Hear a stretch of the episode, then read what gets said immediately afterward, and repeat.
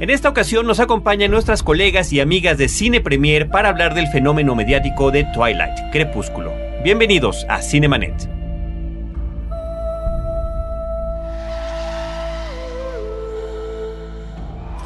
El cine se ve, pero también se escucha. Se vive, se percibe, se comparte. Cinemanet comienza. Carlos del Río y Roberto Ortiz en cabina. You're impossibly fast and strong. You gotta give me some answers. I'd rather hear your theories. I have considered radioactive spiders and kryptonite. It's all superhero stuff, right? What if I'm not the hero? What if I'm the bad guy? You know what you are? Your skin is pale white and ice cold. You don't go out into the sunlight. Say it out loud. Say it. Vampire. Are you afraid? No. This isn't real.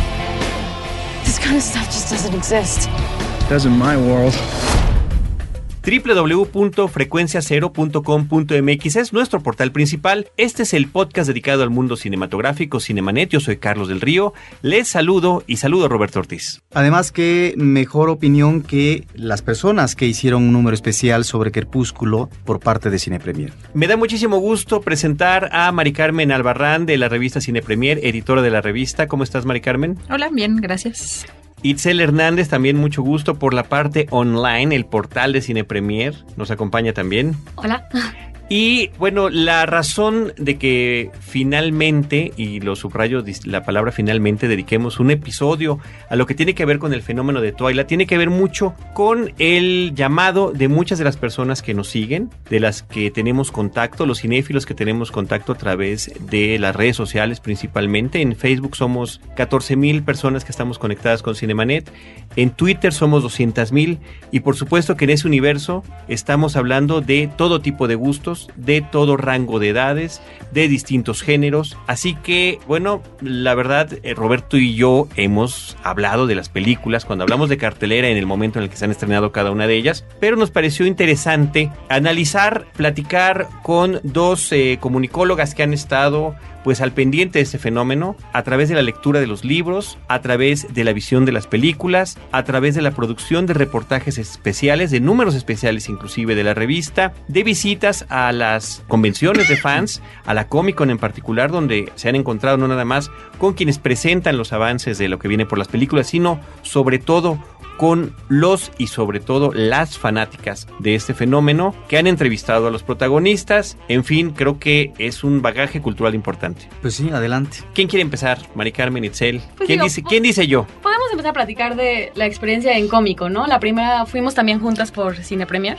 Así, bueno, pero primero que nada, ¿de qué trata? Vamos a plantear que también habrá gente que diga, bueno, yo la verdad nunca, nunca me he acercado a las películas de Twilight y demás. Bueno, supongo que el punto clave es una historia de amor relativamente imposible, que es, esa es como la trama básica sobre una niña que se enamora de un vampiro, ¿no? Y bueno, la, la parte interesante es que el vampiro obviamente es un vampiro bueno. En este caso hacen como el chiste interno de que son vegetarianos porque no beben sangre humana, solo consumen sangre de animales, lo cual hace que sea posible la, la relación, ¿no? Porque pues no es, no es un asesino como el vampiro prototípico que habíamos conocido hasta entonces posiblemente. Eh, rompió como con gran parte de las convenciones de vampiros. Estos vampiros tienen como sus propias reglas, que es posiblemente el factor que más ha molestado a, a la gente en general. Pero pues el impacto fue, fue innegable, principalmente por, por el factor de, de la historia de amor. Que empezó como, como fenómeno literario. Exacto, fue, eh, o sea, el, el primer libro que se, que se publicó, que de hecho, o sea, le da nombre a- al resto de la saga, que es Twilight. A partir de ahí se empezó a, a generar como un fenómeno bastante viral hasta que, pues, se empezaron a producir las películas y, y siempre que, pues digo, lo hemos visto con varias cosas, ¿no? Cuando se hace la película, el... Sí, todo el boss previo a de ver quién iba a ser Edward, quién iba a ser Bella. Desde antes de que estuvieran los los, los castings escogidos. Desde antes ya había páginas de internet donde las fans pedían a quienes querían que fueran los protagonistas. Y de hecho al final creo que escogieron como a, a dos personas que igual y no los veríamos como los protagonistas, ¿no? O sea, no, no, son, no son como los típicos actores que hubieran hecho esta, esta saga, ¿no? Que lo hubieran protagonizado. Y bueno, ellos mínimo tampoco se lo esperaban. Sí, bueno, ya eran desconocidos en Es su que es- momento. ese es un punto importante, ¿no? No haber elegido ya del que seguramente era lo que muchas fans pedían, a, a gente, actores y actrices que ya identificaban y se fueron por la salida que es interesante de actores desconocidos. Dices, es una historia de amor. Ahí tal vez encontremos los elementos eh, de este impacto.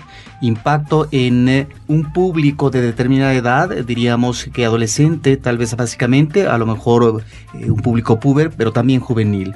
De tal manera que encuentro en esta historia de amor que estás aludiendo ciertos prototipos que a lo mejor encajan perfectamente en estos deseos o en estos anhelos adolescentes. Me estoy refiriendo a los dos prototipos masculinos que tienen dos presencias físicas eh, diferentes y que ya ahí en la línea del atractivo visual sexual para el público estarían dos elementos a escoger por un lado y por el otro el personaje femenino que es eh, un personaje que eh, cubre un ah, manejo dramático muy importante y que es el eje motor narrativo en torno a cual circundan los personajes masculinos principales. Ahí me parece que estamos ante una, eh, una serie eh, donde el personaje femenino es el pivote de, de- de la acción. No sé si eh, voy bien en esta parte de elementos que yo supongo son algunos de ellos los que han llamado bastante la atención y que han logrado que finalmente se vuelquen de manera masiva todos estos eh, fans en principio de lo que es la vertiente literaria, pero después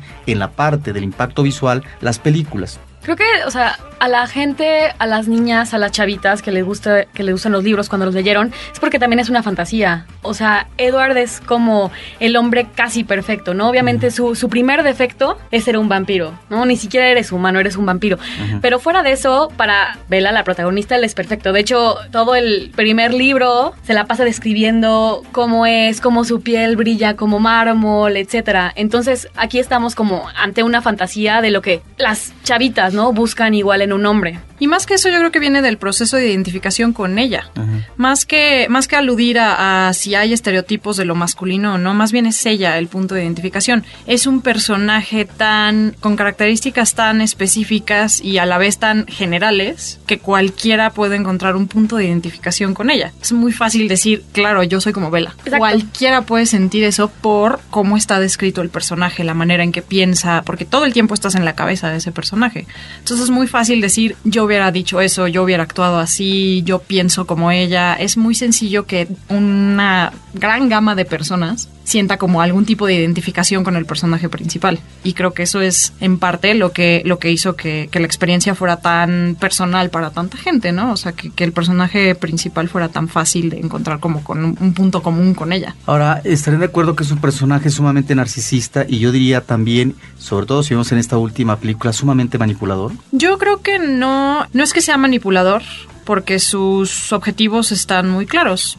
O sea, ella tiene una misión y no, no se anda con rodeos para, para cumplirla. O sea, ella dice, yo quiero esto y ustedes háganle como puedan, ¿no? Claro, pero condiciona al otro. Pero desde el primer libro, o sea, desde el primer libro ese era su objetivo, o sea, lo vimos en el final, ella también se lo pide, ¿no? Le pide, oye, quiero estar contigo, quiero ser vampiro, ¿no? O sea, no, tampoco creo que sea narcisista. Digo, más bien es una chica un poco simple. O sea, ella no, no, al principio no la vemos tampoco como una heroína. O sea, no es una heroína, es una chica común y corriente que se enamora y busca su objetivo y quiere estar con, con Edward y hace todo por estar con él. O sea, y creo que también demuestra, o sea, a lo largo de la saga, o sea, va demostrando como la- las necesidades que ella tiene. No tanto lo quiere manipular, sino que ella nada más lo quiere para ella, ¿no? Yo me quedé eh, eh, muy sorprendido cuando vi la primera película, la película de Twilight, porque iba yo sin saber nada al respecto. No sabía ni siquiera que había una cuestión de base literaria para la película. A mí me gusta llegar al cine, esto lo he comentado, sabiendo lo menos posible de las películas, porque me gusta sorprenderme ante la pantalla grande. Y me pareció que vi una película de una manufactura bastante simple. En ese momento mi primera referencia fue, bueno, eso es como un episodio de Smallville. Y creo que he visto episodios de Smallville que tienen, ¿no? Mejor Producción. eh, mejor producción, o mejores actores y mejor maquillaje, ¿no? Por decir alguna de las cosas que en ese momento, que en ese momento me llamaron la atención. Pero lo que más me llamó la atención es que el público que estaba en la sala gritaba cuando salían los personajes masculinos. No cuando salía la chica, por supuesto, pero sí salía el vampiro salía el hombre lobo y, y se volcaban a gritos, ¿no? Eh, eh, en- entonces, si efectivamente es una novela que apela a estos gustos, habrá sido en automático que también la versión cinematográfica, si no es una obra perfecta, haya también gustado tanto, porque se convirtió en un fenómeno impresionante de taquilla. Bueno, lo seguimos viendo recién estrenada la tercera película que está rompiendo récords en todos lados, que eh, no deja de estar en los primeros lugares. Eh, vamos a cualquier eh, cine y está en varias de las salas. Pero es también por la base de fans que tenía. O sea, nosotros no negamos que la primera parte, sobre todo, tiene muchos errores, o sea, muchos errores técnicos. Digo, también la película se hizo con dos Tres pesos. pesos. O sea, realmente, o sea, casi, casi, de hecho, los actores han dicho, yo creí que era como una producción independiente.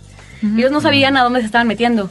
Entonces también, o sea, el presupuesto era muy bajo, obviamente tiene problemas técnicos, obviamente sus efectos especiales no son los mejores, o sea, de hecho es lo más criticable de la película y digo, algo que todas las películas han tenido es la caracterización. Siempre la caracterización Ha ha, sido si- terrible. ha sido, sí, nunca como que le han dado al clavo. Y digo, nosotros lo vemos, ¿no? Y ima- las fans también lo ven. Sin embargo, Creo que sí son permisivas, definitivamente. O sea, me queda claro que incluso lo comentábamos una vez que iba a salir la versión para DVD y demás. Ellas en su cabeza creían que los problemas de adaptación que tenía la cinta en el cine se iban a resolver en el DVD, ¿no? O sea, era como, seguro es una escena eliminada. Que sí hay como una especie de autoengaño ahí por, por no perder esa, ese fanatismo a, algo que, que quieren tanto, ¿no? Y que eso no, no represente una decepción, ¿no? De, híjole, qué mala estuvo la película.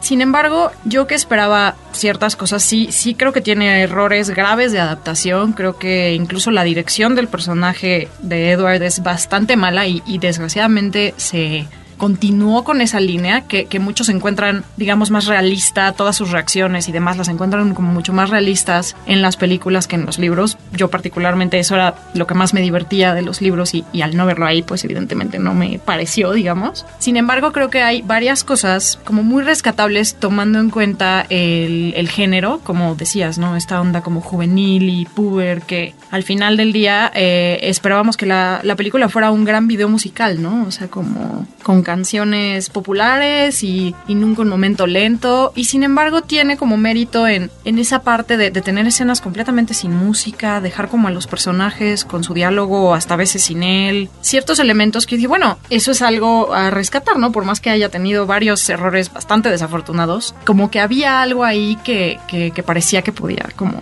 llegar a buen puerto eventualmente, ¿no? Que nosotros sentimos que sí lo fue logrando película con película, o sea, la 2 mejoró en varios aspectos, otros siguen siendo desafortunados, en la 3 igual, pero creímos que iba como mejorando.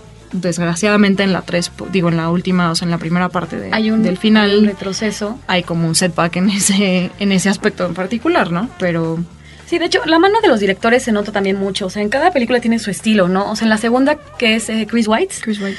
Tiene, tiene escenas muy buenas que realmente si las analizas como ya con un ojo cinéfilo, o sea, son escenas muy bien logradas. O sea, y sobre todo la hay una escena donde están persiguiendo a Victoria, que es una, una vampiro con pelo rojo. Y toda la escena es con música, no hay diálogos, ella va corriendo, la van este, buscando los policías, etcétera. Y está muy bien lograda. Y también, o sea, creo que hay méritos que las películas también tienen que, por tanto odio que hay, como que la gente no se detiene como a verlas, ¿no? A mí sobre todo esa escena me parece muy buena. Viene, tiene hasta una canción de Radiohead, me parece que es la que está... La de Tom York. Ajá, la de Tom York. Y Sí, hay, hay mucho prejuicio ya, ¿no? O sea, creen que por ser eso invariablemente va a ser una basura cuando no necesariamente es así. Puede que la historia no sea... Sí, creo que el problema es que es muy extremista la reacción a ella. O sea, no siento que hay casi nadie en punto medio. O sea, o lo aman o lo detestan. Y no hay quien lo saque de una postura o de otra. Entonces, eso es He percibido lo mismo. eso es algo casi Siento lo mismo.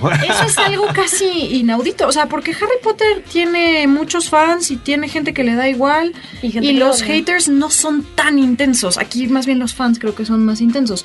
En este, las fans al, al recibir tanto odio creo que ya son más como low key, ya prefieren pasar desapercibidas. Sí, pues lo hemos visto en el sitio. Y ella- sí, digo, ella lo, lo vive de primera mano todos los días. Los haters verdaderamente no pueden quedarse callados. O sea, uno pensaría, lees algo que no te gusta y simplemente mm, pasas a la siguiente página o no lo lees. No, no, no. O sea, ellos tienen que entrar y tienen que comentar y tienen que decir lo mucho que lo detestan. O sea, es como ya imperativo. Y eso es, eso a mí me parece como algo muy curioso. O sea, que genere tanto, tanto, tanta pasión, ya sea positiva o negativa, es algo como muy curioso.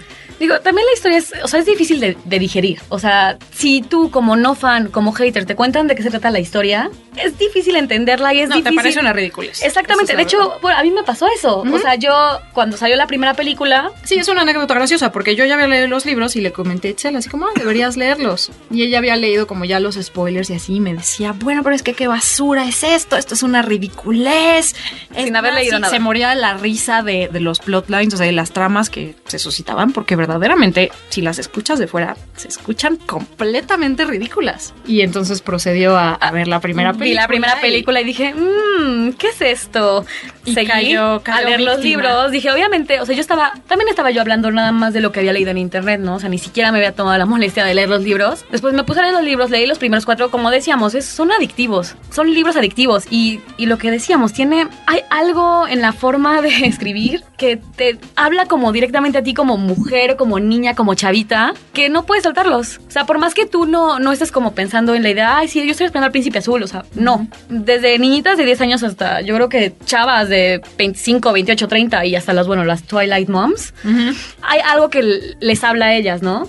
Sí, es lo que decías, ¿no? Es una fantasía y, y es divertido leer acerca de, de ello, ¿no? O, o verlo en pantalla, en su defecto. Pero ustedes que han hecho, perdón, que han eh, leído los libros y que ven lo que es, si no la traducción, la adaptación al cine eh, de eh, cada una de las obras, ¿con qué se quedan? Con el ¿Se libro, quedan con con el- ambas partes o se quedan con la vertiente literaria? Yo me quedo con la vertiente literaria. Sin embargo, hay cosas de las películas que disfruto y que creo que incluso, por lo mismo que son formatos tan diferentes, están quizá mejor logradas que en la versión literaria. O sea, hay puntos en la versión fílmica que me parecen mucho más rescatables y que creo que justo fue aprovechar el recurso y aprovechar el formato de cosas que igual en el libro se dejaron de lado olvidadas por concentrarse en, en la trama central, por decirlo de, de alguna forma. Sí, yo creo que ni siquiera, o sea, aquí no, no, no se puede, no puedes escoger como una u otra, porque sí son medios diferentes. O sea, ni siquiera podríamos decir que se complementan tanto, o sea, realmente son como, son como independientes, son independientes. Tú como, como lectora, ve, lees la novela y te gusta o no te gusta, la disfrutas, te imaginas a los personajes, tienes mucho más detalle de lo que está pensando la protagonista. Y en las películas realmente como ves toda la acción que pasa igual alrededor, que no tuviste oportunidad de leerlo cuando estabas leyendo el libro. Pero, pero sí, no, no puedes, o sea, no puedes coger una más una, porque sí estoy de acuerdo con Mari Carmen, hay cosas buenas de los libros, hay cosas buenas de las películas, como hay cosas muy malas de las películas, y como también hay errores en los libros. Sí, es, es una cosa, o sea, sí es, una, es un fenómeno curioso por cómo se fue suscitando y cómo ha sido un poquito medio bola de nieve y... Y es curioso porque la primera vez que, cuando iba a salir la primera, yo estaba en un equipo compuesto por puros hombres. Y de cierta edad algunos y... Equipo de En- trabajo. En, tu viaje. Mi equipo de trabajo, sí. Ujú. Y no, este, obviamente no, no estaban familiarizados con el material, o sea, sí sabían que existía, evidentemente, ¿no? Por, o sea, la línea de trabajo era como Mm. complicado no, no saber de su existencia. Sin embargo, no, no tanto como del fenómeno como tal. Entonces, evidentemente, yo fui designada, ¿no? Para, para ir a cubrirlo, cosa que a mí me pareció perfecto, ¿no? Porque a mí sí me, sí me interesaba. Y cuando llegué allá, muy curioso, porque la prensa internacional no tenía verdaderamente idea ni de quiénes eran ellos, ni de qué hacían ahí, ni de qué era el Bueno, ¿quiénes eran ellos? Efectivamente, los actores no eran nadie todavía, salvo Kristen, no, Kristen Stewart, Stewart sí ya tenía que una ya tenía una trayectoria importante, inclusive con unas películas muy interesantes de, de nivel independiente Exacto. pero no había tenido un, Sí, una catapulta realmente a la fama. personajes tal, ¿no? secundarios, de hecho ambos. O sea, creo que ella lo anterior que había hecho era Satura y, y Pattinson había hecho Harry Potter. sí. Sí, tenían ahí un par de roles oscuros ellos. O sea, bueno, pues Taylor Lautner había sido Sharkboy. Que... Pero, o sea, fue curioso como toparme con... Nadie había leído el libro, nadie le importaba, los trataban verdaderamente como de, ay, ¿tú quién eres, no? O sea, de Robert Pattinson empezaba a hablar de sí, porque tal escena donde este, detengo la camioneta y la reportera, ay, no, no sé de qué estás hablando, ¿me explicas? Que yo decía, bueno, pues al menos te preparas un poquito, ¿no? Pero fuera de eso, era tan poco el, el interés y los tuvieron ahí todo el día haciendo entrevistas y total que pues regresando me, me preguntan ah pues qué tal se vea pues que más o menos porque ¿Te la, pasaron o no la habían no, no no la habían terminado. Nos pasaron un par de escenillas y un como tráiler extendido. Es que eso es lo que sucede y habrá que contárselo al público, ¿no? Cuando uno va a estas entrevistas de trabajo, a estos junkets, hay ocasiones, las ideales, en las que uno ve la película y al día siguiente tiene la entrevista con los Exacto. creadores y los actores de la película. Pero, pues desde hace algún tiempo, si la cinta no está terminada o si no la quieren mostrar simplemente, por la razón que hay, un- sea. hay- o pasan algunas escenas nada más o los avances de la película y las entrevistas que es complicado efectivamente porque no tiene uno eh, mayor referencia. Sí, las haces medio a ciegas. En este caso, la fortuna era tener El el libro, ¿no? O sea, sabías qué preguntar del personaje al menos, ¿no? Y en este caso, pues que mentes y demás era como, o sea, se podía ahondar en ello, aunque no viéramos todavía, pues, la película como tal, ¿no? Y sí, obviamente la, la manufactura ya desde las escenas se veía como que le faltaba, ¿no? Que era lo que decíamos. Era evidente el, el presupuesto que se les había dado y, y como que no le estaban tirando tampoco a hacer un blockbuster gigante, ¿no? O sea, no era por ahí. O sea, era una mezcla rara como de una película indie con algo como que quería como con algo ser más grande. O sea, es como un, experimento, o sea, básicamente un experimento para ver si jalaba y si sí le metían más dinero en las demás películas, que de hecho se nota que sí hay más dinero, ¿no? Con cuantas excepciones en escenas, Sal- Salvo el maquillaje. pero Bueno, el maquillaje parece que... es que nunca... Es- Al menos, al menos es consistente. Sí, es exacto. consistentemente malo han las ido mejorando, películas. pero nunca queda del todo bien. No, y los pupilentes. Sí, no, la verdad es que las caracterizaciones sí son algo que desgraciadamente nunca funciona. Ahora, cuando ya se publica el contenido de, de la primera película, viene Robert Pattinson a México.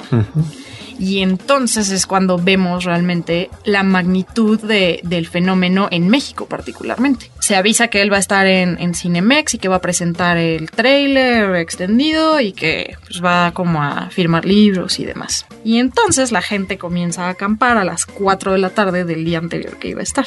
Y pues la cosa es una verdadera ¿En qué locura Cinemex fue este? en el Santa Fe Ujú. sitiado el, el Cinemex Santa Fe. Tuvieron que. Iban a abrir un par de salas, me parece. Abrieron todo el complejo para que él fuera pasando a todas las, este, a todas las salas a saludar y demás. Bueno, llegado el caso cuando vino a- al Junket, que tuve la oportunidad de entrevistarlo, hasta me firmó mi libro y se tomó una foto conmigo, como si fuera Juan Pérez, verdaderamente. O sea, ahorita eso es verdaderamente imposible. O sea, No, es bueno, una ni si- odisea siquiera tener una entrevista con él. Ni siquiera vino aquí a promocionar. Exacto, entonces en ese momento fue como muy curioso, ¿no? Que, que no era nadie entre comillas, pero a la vez había una fila interminable de gente esperando por verlo. Y eh, terminamos poniendo la, la película en, en portada, la primera, de donde nos dieron una cantidad ridícula de fotos para escoger y todo el material y demás. Y pues fue la portada más vendida del año. Vendió creo que 95% de su tiraje, una cosa así, o sea, abismal. Y lo que significó también, por cierto, el dato curioso para las distribuidoras de cine en México, que fue una de las distribuidoras chicas, que es. Corazón Films, la que toma la película y que gracias a eso, pues bueno, ha hecho una cantidad importante de recursos y de renombre. Claro, se ha mantenido, ¿no? Es, es la que ha continuado trayendo esa serie de filmes aquí a México, ¿no? Ujú. The Volturi are the closest thing my world has to royalty. They enforce the law. Vampires have laws. You're a human who knows entirely too much about us. They could kill us all. You just don't belong in my world, Bella. I belong with you. This is the last time you'll ever see me. Please just promise me you won't do anything reckless. It's like a huge hole has been punched through my chest. I know what he did to you, but Bella, I would never, ever do that. Bella, it's Edward. He thinks you're dead. What? He's going to the Volturi. He wants to die too. He left you, Bella. He didn't want you anymore. I have to go. No, Edward, don't! I'm scared.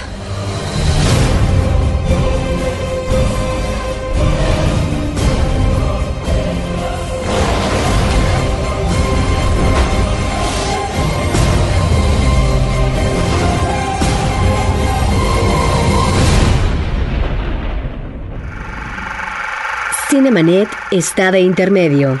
Regresamos en un instante. Frecuencia Cero más cerca de ti. Síguenos por Twitter a través del usuario arroba frecuencia cero o bien únete a nuestra comunidad e interactúa con nosotros en www.facebook.com diagonal frecuencia cero.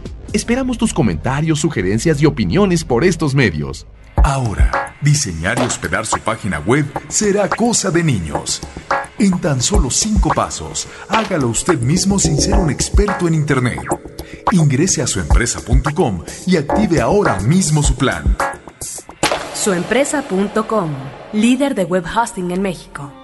En la historia, un viaje a través de los diferentes personajes, momentos y lugares que han marcado el rumbo de este mundo. Sin olvidar las narraciones literarias y la música que han dejado huella. La historia nunca fue tan amena y divertida. Un podcast de frecuencia cero, Digital Media Network. Cinemanet. Jacob, what are you doing? I'm here to warn you.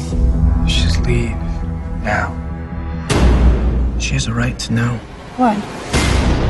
We've been tracking the situation in Seattle for a while. Unexplained disappearances,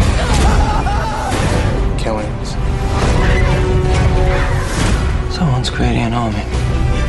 An army of vampires? They're coming here. This means an ugly fight with lives lost. We're in. As long as we get to kill some vampires.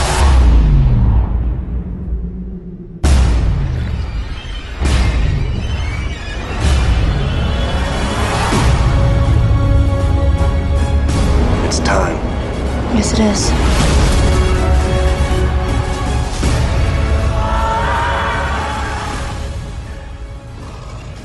Ahorita que mencionas a uno de los actores principales dentro de este trío actoral y otros más eh, secundarios, eh, más que periféricos, ¿a quiénes le ven de ellos la beta que podrían continuar una carrera fructífera en el cine? Porque a veces en esto, vamos a ver en el caso de Harry Potter, bueno, estamos viendo en el caso del actor principal, que Sí, eh, paralelamente a la serie eh, él ha trabajado en otras películas y donde se ve que está dándose la consistencia de un actor, no solamente en el teatro, sino también en el cine. ¿A quién le ven ustedes, Beta, en términos de continuidad y de consistencia?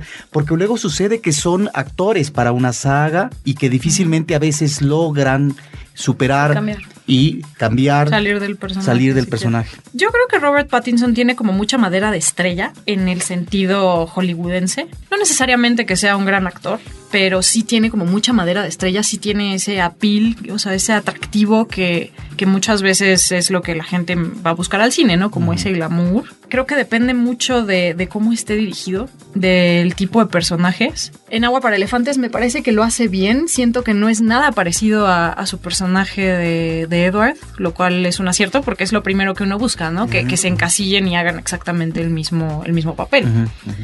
En el caso de, de Kristen Stewart, por ejemplo, como comentábamos, ella sí tenía una trayectoria un poquito más larga antes de, de empezar con esto. Creo que también puede, puede hacer cosas bien. A veces sí, yo siento que Bella es como su, Su personaje es... su, ajá, como su personaje ideal o su punto alto por el tipo de, de persona que es ella, no siendo que es una, una persona tan extraña y tan peculiar. Y no sé, a mí en lo personal Taylor Lautner creo que ha logrado algo en estas películas, sin embargo en su trabajo fuera de ellas no...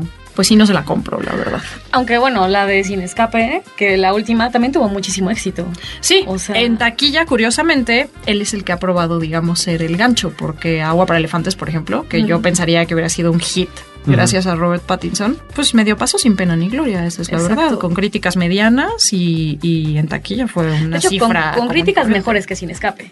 No, bueno, o sea, siendo sinceros, o sea, Sin Escape, pero por eso, por ese lado yo veo que Taylor Lautner sí podría como explotar ese lado de su carrera. O sea, ser un héroe de acción. Ahora, creo que el, el obstáculo principal de los tres actores es enfrentar como a todos los haters. O sea, porque lo vemos desde que salió el, el trailer de Snow White and the Huntsman con Kristen, Kristen Stewart como Snow White. Lo vemos en los comentarios del sitio también, ¿no? La gente ya la juzga la película solo Porque por el hecho de que ella está, ella es la protagonista. Y la prejuzga. Exactamente. Sí, sí, Solo dice, ay, sale ella, no, no, no, no. Va a Sí, ser- o sea, ya hay un prejuicio muy grande, lo cual, pues evidentemente puede afectar este, negativamente el- la taquilla de sus películas, ¿no? Así como el hecho de que sean ellos puede afectarla positivamente si son las, las fans las que, las que se Esto al final cine, será muy claro, solo el tiempo lo dirá. Y efectivamente, si ella se desprende de este personaje, ojalá que sí, porque insisto, yo de varias cosas que la vi en películas previas, en películas eh, más de corte independiente, me parece que estaba muy bien. Me parece que tiene una presencia física muy agradable, que sin embargo, efectivamente, te cambia la perspectiva cuando la ve uno en estos papeles, en estas películas, porque, bueno, se nota evidentemente de qué, de qué lado estoy No, yo. se ve que tiene talento, ante- ¿no? se, se me hace que sí. Me, me parecía que lo tenía más antes de esas películas. No sé si sea la dirección, si sea el entorno, si sea la historia, qué es lo que sea. Inclusive hasta la siento, y ustedes la habrán visto más de cerca, inclusive en las entrevistas, incómoda con lo que significa tal atención hacia su personaje Es que y, y- y del público. ¿no? Ellos, ellos no lo esperaban. De hecho, o sea, desde la primera, me parece que en los primer, el primer DVD, que viene eh, los materiales extras, ellos lo dicen. Yo no esperaba que, que fuera algo así. Yo sí creía que era una película independiente, pero con toques sobrenaturales y, y la acepté, ¿no? Nunca esperé que toda la gente me amara y que toda la gente me pudiera que- llenar eh, el Hall H de Comic Con y que toda la gente aplaudiera por ellos, ¿no? Bueno, vamos a esa parte de la experiencia que tuvieron en las Comic Con porque es eh, la reacción del público. En, en más de una ocasión las- los han visto allí, ¿no? ¿Dos Sí, veces? Dos. Dos. Sí, pues para New Moon fue, fue bastante impresionante. Era nuestra primera Comic Con, además, creo que eso también pudo haber influido.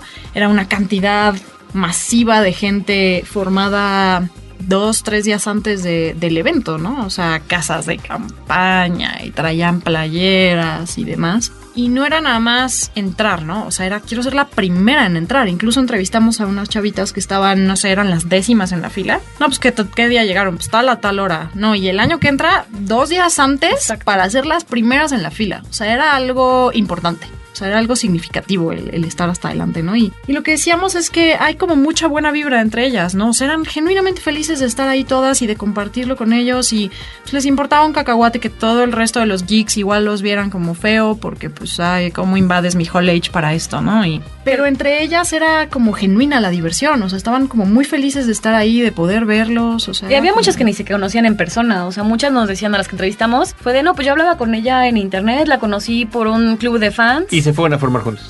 Y exactamente, y nos encontramos aquí, o había otras que eran chavitas que tenían como 13 años y obligaron a sus papás A llevarlas. a, a llevarlas a San Diego. Y me dicen, no, pues nuestros papás papás están en el hotel. Y ellas estaban ahí, llevaban ahí dos días esperando. Pero digo, creo que también ahí lo que provocó que hubiera también más como odio hacia las Twilighters fue que el panel de Twilight, en lugar de ser el primero Del primer del día. primer día, eh, me parece que era como que el cuarto. Sí, como el tercero del segundo día. Entonces tuvieron que hacer una fila separada solo para los que iban a ese. El primero era el de Disney, donde presentaron a Alicia y estuvo Tim Burton y demás. Entonces muchísima gente obviamente se quedó sin Se quedó entrar a ese porque ya estaba sitiado el lugar de Twilighters. Y hasta que pasó ese panel se salieron. Incluso Avatar estaba antes de, de Twilight y movieron esa, ese horario y al final, al último momento, sacaron, o sea, bueno, movieron Twilight para el horario más temprano y pasaron a Avatar después. Sí, ya para poder liberar. Obviamente. liberar que la gente que quisiera entrar a Avatar, que era la película más grande de ese año, que era incluso la que adornaba los carteles de Comic Con, estuviera disponible el, el lugar para ellos, ¿no? Y ya evidentemente el, el año pasado ya aprendieron su lección y Twilight era la primera del primer día. Y ahí mismo no se enfrentan porque justamente la gente que gusta de ciencia ficción y de horror que asiste al evento de Comic Con es justamente la que odia. Más detesta. ¿No? La que más detesta a los haters, como dicen ustedes, todo este fenómeno.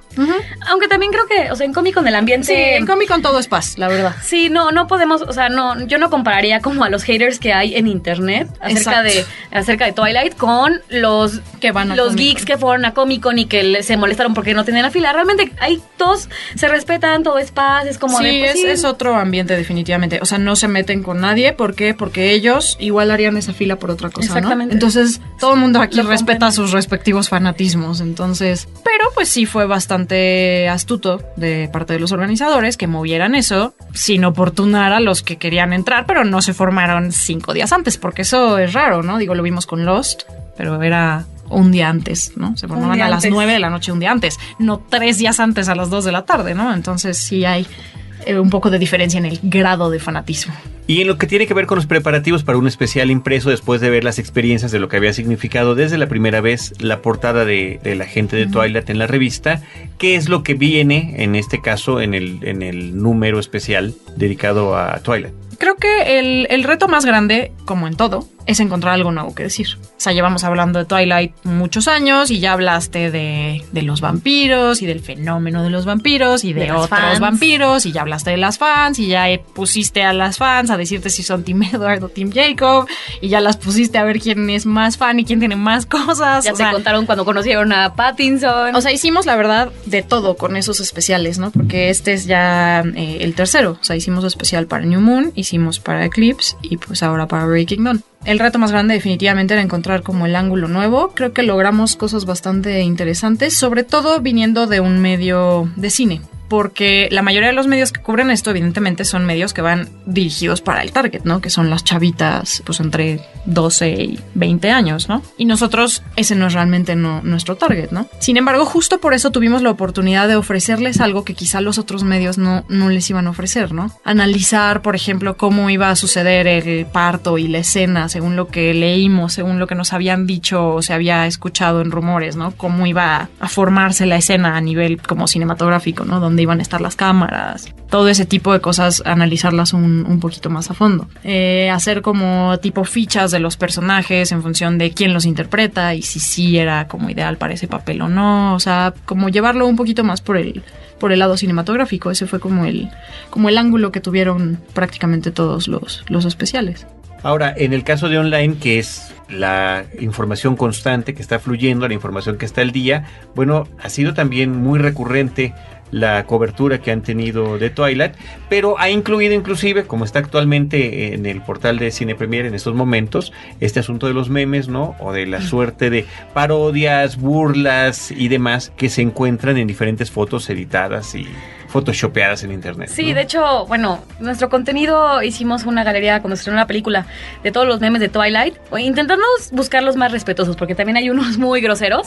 Nosotros, o sea, buscamos muchísimos y quitamos todos los que eran más groseros porque también no es el estilo de Cine Premier. Pero ese contenido es el más exitoso que hemos tenido en toda la historia del sitio. ¿En serio? El más exitoso. Por la cantidad de visitas. Exactamente, o sea, digo, obviamente cosas de The Avengers eh, tienen mucho éxito, ¿no? Pero, pero de Harry Potter también, ¿no? Este Batman, muchos comentarios, mucho éxito, pero los memes de Twilight es lo que más ha tenido éxito y esto que llevamos apenas dos semanas contando los page views y contando las visitas a esa galería. Y pues sí, o sea, nosotros sabemos qué es lo que la gente también busca, ¿no? ¿38 son? Son 38 eh, o 35. Treinta y tantos. 30 y cacho, memes de Twilight. Pero la gente, esa era tanto para los fans como para los haters. De hecho, intentamos buscar un, un equilibrio. No solo pusimos como los memes negativos, también intentamos poner los positivos y los chistosos. Hay unos que parodian a Mean Girls con, con Twilight, que son muy chistosos. La gente, obviamente, que, que vio la película, pues se divierte. Pero sí, siempre que ponemos algo de Twilight, sabemos que, que la gente le va a interesar, siendo que la odie o que ame a la saga. Es lo digo, ¿no? O sea, tienes clics garantizados. Porque aunque los fans no entren, tienes garantía de que los haters van a entrar solo para decir lo mucho que la odian. Qué chistoso, eh, yo no llego a ese nivel de versión, definitivamente. Pero bueno, al final de cuentas eso es lo que nos interesa como fenómeno mediático y en lo que significa cubrir diferentes medios, no nada más la cuestión de las novelas, la cuestión cinematográfica, sino también cómo ha la forma en la que ha penetrado la penetración en internet y lo que ha significado a favor o en contra que ha eh, pues traído todo tipo de reacciones. Creo que, o sea, lo único que diría en contra que hay cuando hablamos de Twilight es que nosotros a veces tenemos que recibir como todos los ataques, ¿no? Los ataques de, oye, ¿por qué estás hablando de Twilight y mejor habla de tal cosa? Cuando arriba hay una noticia de Batman, ¿no? O sea, es como, como en, en el afán de atacar tanto, terminan como atacándonos a nosotros, ¿no? A la revista o al site. Quizás es como lo más, lo más feo a lo que nos enfrentamos. Cuando nosotros hemos visto que, o sea, esas películas han hecho maravillas por la industria, o sea, esa es la verdad, ¿no? O sea, la cantidad de revistas que se venden gracias a ellos es ridícula. O sea, y pues sí, ¿no? Y yo creo que yo creo que va a pasar un largo tiempo antes de que haya un fenómeno con ese grado de impacto, ¿no? Ahora que estábamos platicando de Por la industria Games. editorial tú dices. Sí, sí, sí. sí, es una cosa impresionante. Es una cosa muy Sobre todo por la producción de pósters también, ¿no? No, exacto. O sea, y, y uno ve el mercado y, y la competencia es brutal, ¿no? O sea, porque desde el especial más chafita hecho con dos pesos y con fotos en baja hasta el de Cine Premier que está hermoso. No, pero basta que te pares. Como hoy estaba en el, en el. Hoy que ha habido particularmente mucho tráfico, más de lo normal en Sí. esta ciudad. Parado frente a un puesto de periódicos, la cantidad de revistas de adolescentes que tenían referencias a. Twilight actualmente ya dos semanas Es lo que te iba a después de que la- ya hay menos, de que que- la- claro, de dos, dos semanas dos después semanas, de que la de que la película se estrenó aquí en México y, y yo descubriendo además títulos de revistas que jamás me hubiera imaginado que existieran como una que se llamaba de 15 a 20, ¿no? De 15 a 20 años, ¿no? Entiendo que era la referencia hacia niñas y con estos fulanitos en la portada, así que bueno, pues sí, efectivamente es una cuestión impresionante. A mí me gustaría que abundaran sobre el personaje femenino principal. Eh, si bien es cierto ya se mencionó al principio, yo observo en más de una película y sobre todo en esta última que es eh, el personaje eje, no solamente narrativo, sino el que toma decisiones y en función de esa toma de decisiones es que determina eh, lo que son las inquietudes y lo que van a ser las reacciones y lo que van a ser los móviles de trabajo de acción por parte de los dos personajes eh, masculinos principales. Hay ahí eh, un personaje femenino que está determinando a los otros, un personaje que por momentos en, una, en la última película pareciera dubitativo cuando ya va hacia el altar, aunque el altar obviamente no es el altar tradicional que conocemos en la iglesia, para casarse, pareciera que está en, eh, en una especie, si no de duda, de inquietud sobre el qué va a pasar en el futuro en función de situaciones, eh, no es que sean previsibles, pero que se pueden presentar de una manera negativa como destino. Y sin embargo, ella toma decisiones y estas decisiones en ellas es consecuente hasta el final, ¿no? Es un personaje, por lo tanto, muy fuerte, ¿sí?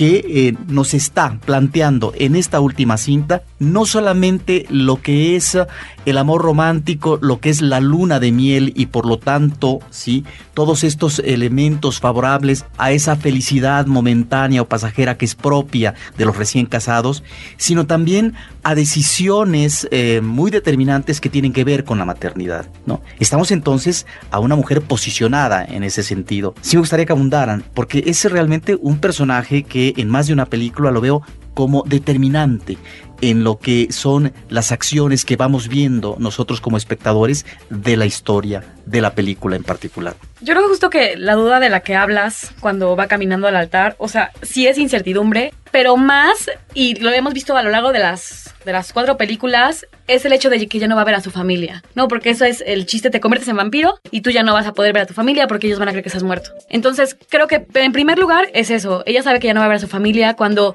su mamá, por ejemplo, le da el broche y le dices para, es, es tu primer... das a tus hijas, A tus hijos y, la, y tú ves la cara de ella y ella sabe que ya no va a tener hijos, ¿no? Entonces, creo que, o sea, en primer la incertidumbre de eso. Lo segundo es cuando, bueno, llega lo imposible, ¿no? Se embaraza del vampiro y obviamente en esta parte de la película y del libro, ella no tiene el apoyo de, de Edward, ¿no? Ella está enfrentando todo esto sola porque él no quiere, no quiere al hijo. Cree que es un, un demonio que le está matando, que sí le está matando. Pero se enfrenta sola y creo que ahí sí de ese lado sí podemos ver la fortaleza de Bella, ¿no? O sea, igual y mucha, mucha gente se queja de que solo es una chavita que lo único que quiere es Tener es novio. tener novio y, y se queda ahí acostada mientras su novio la salva y la la. Sí, quizá pasó eso en la primera película, pero realmente también ha sido proactiva. Digo, en New Moon, ella es la que va a rescatar a, a Edward, ¿no? A Italia, que se va a suicidar. Eh, Obviamente, consecuencia de varias acciones, pero ella es la que va directamente a, a rescatarlo. Y, realmente, aunque sí es la damsel in distress, en muchas ocasiones también es fuerte. Y ella, digo, no quiere que la no quiere que la convierten en vampiro antes de que pueda dar a luz, porque quiere tener a su hijo, ¿no? Entonces, Sí hay, sí hay un conflicto eh, con respecto al personaje. Digo, se le ha acusado incluso a, Stephanie Meyer de, de machista y demás por, por eso, ¿no? Por ese estereotipo de ella solo es la, la, la niña que quiere tener un novio y en torno a eso todo lo demás sucede, ¿no? O sea, de si ella va a escoger a fulanito o a fulanito y por qué y, y sí, ¿no? O sea, a fin de cuentas sí la historia es sobre una niña que se enamora y, y llegado el caso, por azares del destino, le rompen el corazón y ella está, digamos, en algún punto dudando si, si se va a quedar con uno o con otro, ¿no? Sobre todo en, en Eclipse es donde el triángulo amoroso es gran parte de- del tema de la película, ¿no?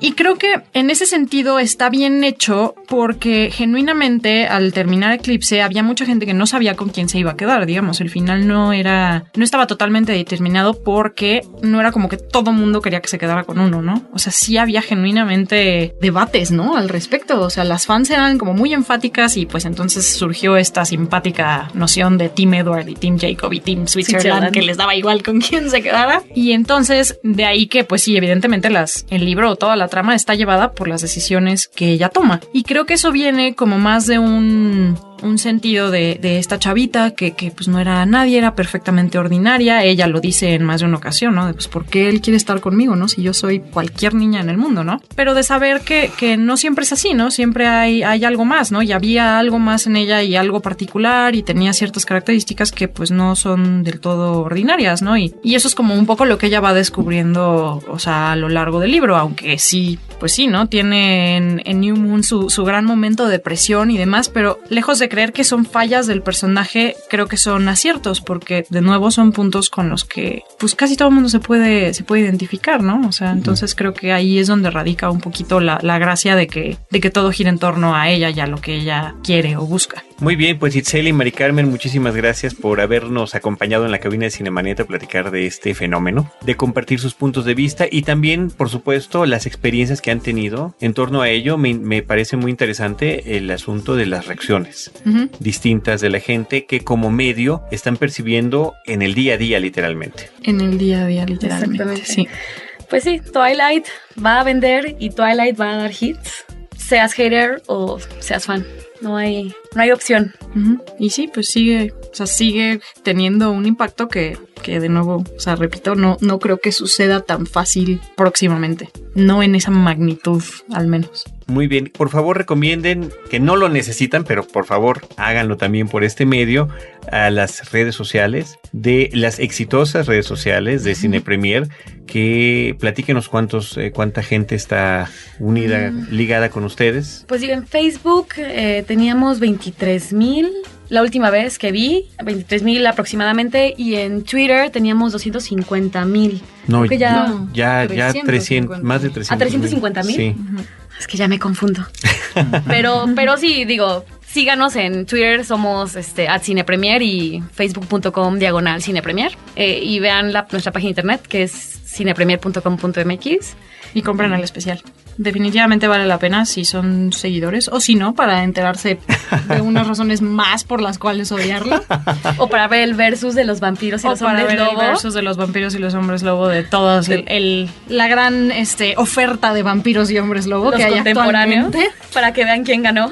No, pero si son fans, eh, tendrán que comprar obviamente el número de noviembre porque pues es un especial dedicado precisamente ¿no? a este fenómeno cinematográfico y que los fans obviamente deberán de tener dentro de sus colecciones esta revista. Sí, sí, y pues Teo, siempre nos esforzamos mucho porque sea algo nuevo, algo que no hayan leído en otros 40 lugares o en internet y creo que lo logramos. Además mi predicción sobre el final fue correcta, Fue lo cual me tiene perfecta. muy ¿En qué sentido? Ella adivinó en qué iba a terminar Ajá. o cuál iba a ser la última. La escena final. Ah, ok. ¿En La qué última parte iban a partir el libro? Porque finalmente... No solo en qué parte, Ajá. o sea, La- la exactamente toma el exacta. momento Ah, final. ok, ok. Yo dije, ok. seguro va a acabar en eso y en Ok. así fue. Entonces fue, fue acertado, lo cual me llena de orgullo. Muy bien. Porque quiere decir que conozco de lo que estaba escribiendo. Y este, y sí, pues digo, la verdad es que sí creo que para fans sí les va a otorgar algo que tal vez no sabían, que no tenían, que ofrece como un análisis interesante y sobre todo por la parte como cinematográfica, ¿no? Que Muy puede bien. ser interesante. Itzel Hernández y Mari Carmen Albarrán, muchas gracias. No, a ustedes. Estaremos y seguimos al pendiente con ustedes y desde estos micrófonos, Roberto Ortiz y un servidor, les agradecemos a todos los que nos han escuchado, a nuestro equipo de producción, Abel Cobos en la producción en cabina y Paulina Villavicencio y también el recordatorio de que nos sigan a través de las redes sociales, que nos continúen acompañando, arroba Cinemanet en Twitter y eh, facebook.com diagonal Cinemanet. En el caso de YouTube estamos como Cinemanet 1. En cualquiera de estos medios, nosotros los estaremos esperando con cine, cine y más cine. No measure of time with you would be long enough. But we'll start with forever.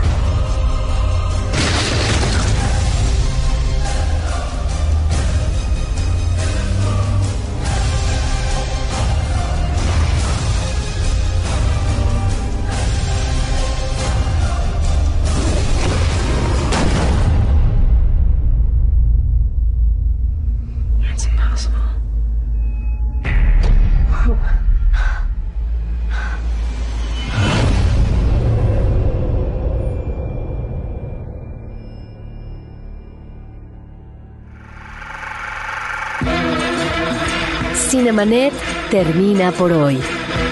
Más cine en Cinemanet.